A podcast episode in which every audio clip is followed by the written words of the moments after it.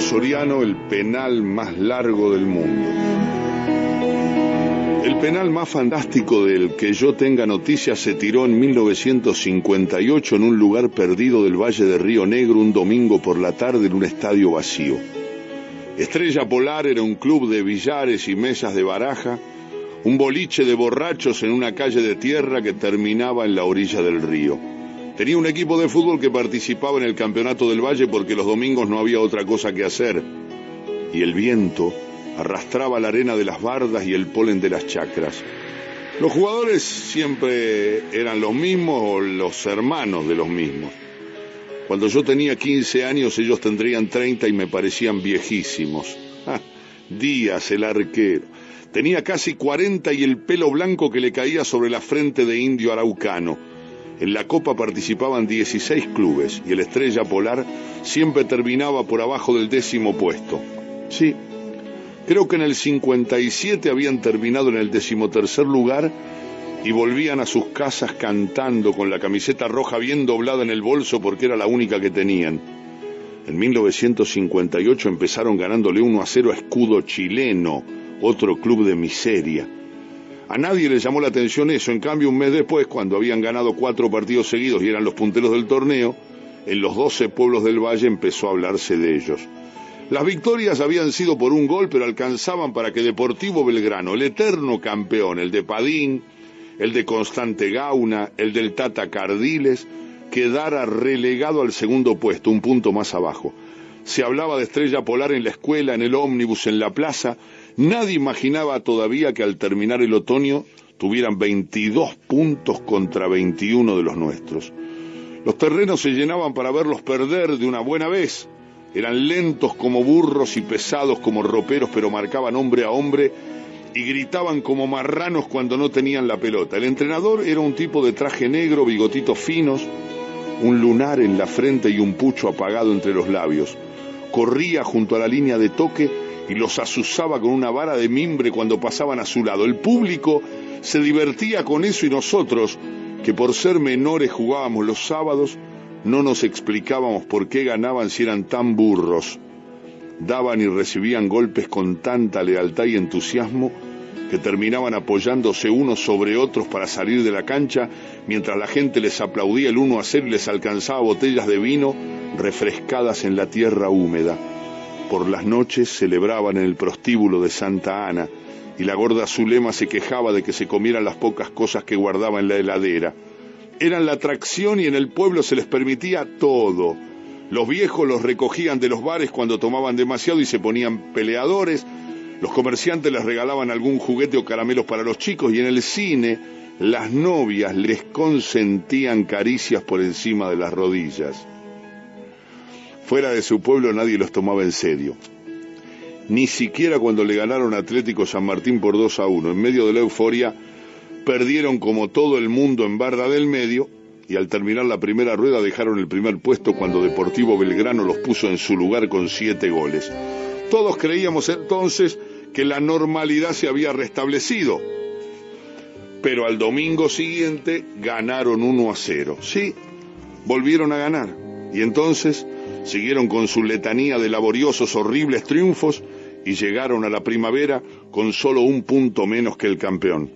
El último partido fue histórico por el penal. El estadio estaba repleto y los techos de las casas vecinas también, y todo el pueblo esperaba que Deportivo Belgrano de local repitiera por lo menos los siete goles de la primera rueda. El día era fresco y soleado, y las manzanas empezaban a colorearse en los árboles. Estrella Polar trajo más de 500 hinchas que tomaron la tribuna por asalto y los bomberos tuvieron que sacar las mangueras para que se quedaran quietos. El árbitro que pitó el penal era Herminio Silva, un epiléptico que vendía rifas en el club local y todo el mundo entendió que se estaba jugando el empleo cuando a los 40 minutos del segundo tiempo estaban uno a uno y todavía no había sancionado la pena máxima por más que los de Deportivo Belgrano se tiraban de cabeza en el área de Estrella Polar y dieran cabriolas y volteretas para impresionarlo. Con el empate, el local era campeón y Herminio Silva quería conservar el respeto por sí mismo y no daba el penal porque no había infracción. pero a los 42 minutos todos nos quedamos con la boca abierta cuando el puntero izquierdo de Estrella Polar clavó un tiro libre desde lejos y puso el 2 a 1 al visitante. 2 a 1. Entonces sí, Herminio Silva pensó en su empleo, alargó el partido hasta que Padín entró en el área y no bien se le acercó un defensor, se le acercó, pitó penal. Ahí nomás dio el pitazo estridente, aparatoso y señaló el penal. En ese momento y en ese tiempo, el lugar de ejecución no estaba señalado con una marca blanca, y había que contar 12 pasos de hombre. Herminio Silva no alcanzó siquiera a recoger la pelota porque el lateral derecho de Estrella Polar, el Colo Rivero, lo durmió de un cachetazo en la nariz. Hubo tanta pelea que se hizo de noche y no hubo manera de despejar la cancha ni de despertar a Herminio Silva. El comisario con la linterna encendida suspendió el partido y ordenó disparar al aire esa noche el comando militar dictó el estado de emergencia o algo así y mandó a enganchar un tren para expulsar del pueblo a toda persona que no tuviera apariencia de vivir allí. Según el tribunal de la liga que se reunió el martes faltaban jugarse 20 segundos a partir de la ejecución del tiro penal. Y ese partido aparte entre Constante Gauna, el soteador, y el gato Díaz al arco, iba a tener lugar el domingo siguiente en el mismo estadio a puertas cerradas, de manera que el penal duró una semana y fue, si nadie me informa de lo contrario, el más largo de toda la historia. El miércoles faltamos al colegio y nos fuimos al pueblo vecino a curiosear. El club estaba cerrado y todos los hombres se habían reunido en la cancha entre las bardas. Formaban una larga cola para patearle penales al gato Díaz. Y el entrenador de traje negro y lunar en la frente, trataba de explicarles que esa no era la mejor manera de probar al arquero. Al final todos tiraron su penal y el gato atajó unos cuantos porque le pateaban con zapatillas y zapatos de calle. Un soldado bajito, callado, que estaba en la cola le tiró un puntazo con el borseguí militar y casi le arranca la red y la cabeza. Al caer la tarde volvieron al pueblo, abrieron el club y se pusieron a jugar a las cartas. Díaz se quedó toda la noche sin hablar tirándose para atrás el pelo blanco y duro, hasta que después de comer se puso un palillo en la boca y dijo, Che, Constante los tira a la derecha, siempre, dijo el presidente del club, pero él sabe que yo sé, entonces estamos jodidos. Sí, pero yo sé que él sabe, dijo el gato. Entonces tirate a la izquierda y listo, dijo uno de los que estaban en la mesa. No, él sabe que yo sé que él sabe. Eso lo dijo el gato Díaz y se levantó para ir a dormir y el presidente del club cuando lo vio salir pensativo y caminando despacio dijo, el gato está cada vez más raro. El martes no fue a entrenarse y el miércoles tampoco. El jueves cuando lo encontraron caminando por las vías del tren estaba hablando solo y lo seguía un perro con el rabo cortado. En un momento iba caminando y le preguntó el empleado de la bicicletería, le gritó, Che, ¿lo vas a atajar? No sé, ¿qué cambia eso? preguntó. Que nos consagramos todos, los matamos a esos maricones de Belgrano. Yo me voy a consagrar cuando la rubia Ferreira me quiera querer, dijo, y silbó al perro para volver a su casa. El viernes, la rubia Ferreira estaba atendiendo la mercería cuando el intendente del pueblo entró con un ramo de flores y una sonrisa ancha como una sandía abierta y le dijo a la rubia, el intendente, esto te lo manda el gato Díaz y hasta el jueves vos decís que es tu novio. Pobre tipo, dijo ella con una mueca y ni miró las flores que habían llegado desde Neuquén por el ómnibus de las diez y media. A la noche fueron juntos al cine. En el entreacto el gato salió al hall a fumar y la rubia Ferreira se quedó sola en la media luz con la cartera sobre la falda leyendo cien veces el programa sin levantar la vista. El sábado a la tarde el gato Díaz pidió prestadas dos bicicletas y fueron a pasear a orillas del río. Al caer la tarde la quiso besar, pero ella dio vuelta la cara y dijo que el domingo a la noche tal vez se atajaba el penal en el baile. ¿Y yo cómo sé? dijo él. ¿Cómo sabés que? Si me tengo que tirar para ese lado. La rubia Ferreira le tomó la mano, lo llevó hasta donde habían dejado las bicicletas y le dijo, en esta vida nunca se sabe quién engaña a quién, dijo ella. ¿Y si no lo atajo? preguntó el gato. Entonces quiere decir que no me querés, respondió la rubia. Volvieron al pueblo.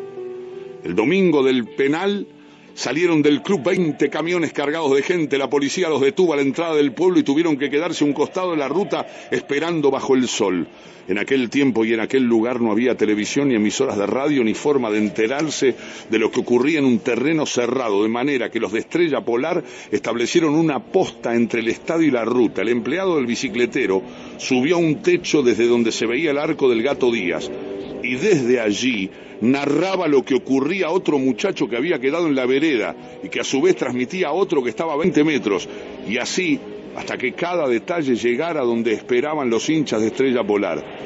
A las 3 de la tarde los dos equipos salieron a la cancha vestidos como si fueran a jugar un partido en serio.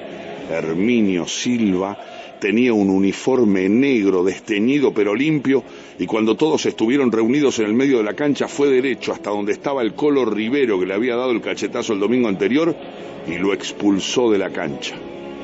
Todavía no se había inventado la tarjeta roja y Herminio señalaba la boca del túnel con una mano firme de la que colgaba el silbato. Al fin, la policía sacó empujones al Colo Rivero que quería quedarse a ver el penal.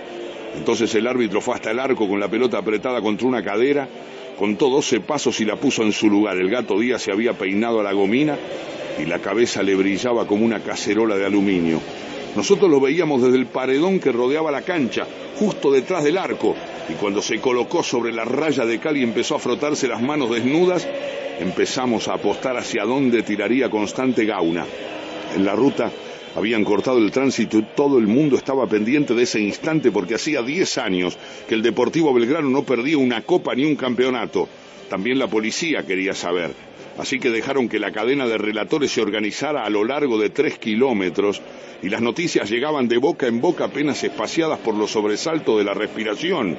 Recién a las tres y media, cuando Herminio Silva consiguió que los dirigentes de los dos clubes, los entrenadores y las fuerzas vivas del pueblo abandonaran la cancha constante. Gauna se acercó a acomodar la pelota, era flaco y musculoso y tenía las cejas tan pobladas que parecían cortarle la cara en dos. Había tirado tantas veces ese penal, contó después, que volvería a hacerlo a cada instante de su vida dormido o despierto. A las cuatro menos cuarto, Herminio Silva se puso a medio camino entre el arco y la pelota se llevó el silbato a la boca y sopló con todas sus fuerzas. Estaba tan nervioso y el sol le había machacado tanto sobre la nuca que cuando la pelota salió hacia el arco sintió que los ojos se le reviraban y cayó de espaldas echando espuma por la boca. Díaz dio un paso al frente y se tiró a su derecha. La pelota salió dando vueltas hacia el medio del arco y Constante Gauna adivinó enseguida que las piernas del gato llegarían justo para desviarla hacia un costado. El gato pensó en el baile de la noche en la gloria tardía, en que alguien corriera a tirar la pelota al córner porque había quedado picando en el área. El petizo Mirabelli llegó primero que nadie y la tiró afuera, contra el alambrado. Pero Herminio Silva no podía verlo porque estaba en el suelo revolcándose con un ataque de epilepsia. Cuando todo Estrella Polar se arrojó sobre el gato para festejar, el juez de línea corrió hacia Herminio Silva con la bandera levantada y desde el paredón donde estábamos sentados oímos que gritaba, no vale, no vale. La noticia corrió de boca en boca jubilosa, la tajada del gato y el desmayo del árbitro. Entonces en la ruta todos abrieron damajuanas de vino y empezaron a celebrar, aunque el no vale llegara balbuceado por los mensajeros con una mueca atónita. Hasta que Herminio Silva no se puso de pie desencajado por el ataque, no hubo respuesta definitiva. Lo primero que preguntó el árbitro fue ¿qué pasó? Y cuando se lo contaron sacudió la cabeza y dijo que había que tirar de nuevo porque él no había estado allí. El reglamento señala que el partido no puede jugarse con un árbitro desmayado. Entonces el gato Díaz apartó a los que querían pegarle al vendedor de rifas de Deportivo Belgrano, al árbitro, y dijo que había que apurarse porque esa noche él tenía una cita y una promesa y fue a ponerse otra vez bajo el arco. Constante Gauna debía tenerse poca fe porque le ofreció el remate a Padín y solo después fue hacia la pelota mientras el juez de línea ayudaba a Silva a mantenerse parado. Era una imagen dramática. Afuera se escuchaban bocinazos de festejo de los de Deportivo Belgrano y los jugadores de Estrella Polar empezaron a retirarse de la cancha rodeados por la policía. El pelotazo finalmente salió a la izquierda y el gato Díaz fue para el mismo lado con una elegancia y una seguridad que nunca más volvió a tener. Constante Gauna miró al cielo y se echó a llorar. Nosotros saltamos el paredón y fuimos a mirar de cerca a Díaz, el viejo, que miraba la pelota que tenía entre las manos como si se hubiera sacado la sortija de la carecita. Dos años más tarde, cuando el gato era una ruina y yo, un joven insolente, me lo encontré otra vez a doce pasos de distancia y lo vi inmenso, agazapado, en puntas de pie, con los dedos abiertos y largos. En una mano llevaba un anillo de matrimonio que no era de la rubia Ferreira, era de la hermana del Colo Rivero, que era tan india y tan vieja como él. Evité mirarlo a los ojos y le cambié la pierna. Después tiré de zurda abajo, sabiendo que no iba a llegar porque ya estaba muy duro y le pesaba la gloria. Cuando fui a buscar la pelota dentro del arco estaba levantándose como un perro apaleado y me dijo, bien, pibe, algún día vas a andar contando por ahí que le hiciste un gol al gato Díaz, pero nadie te lo va a creer.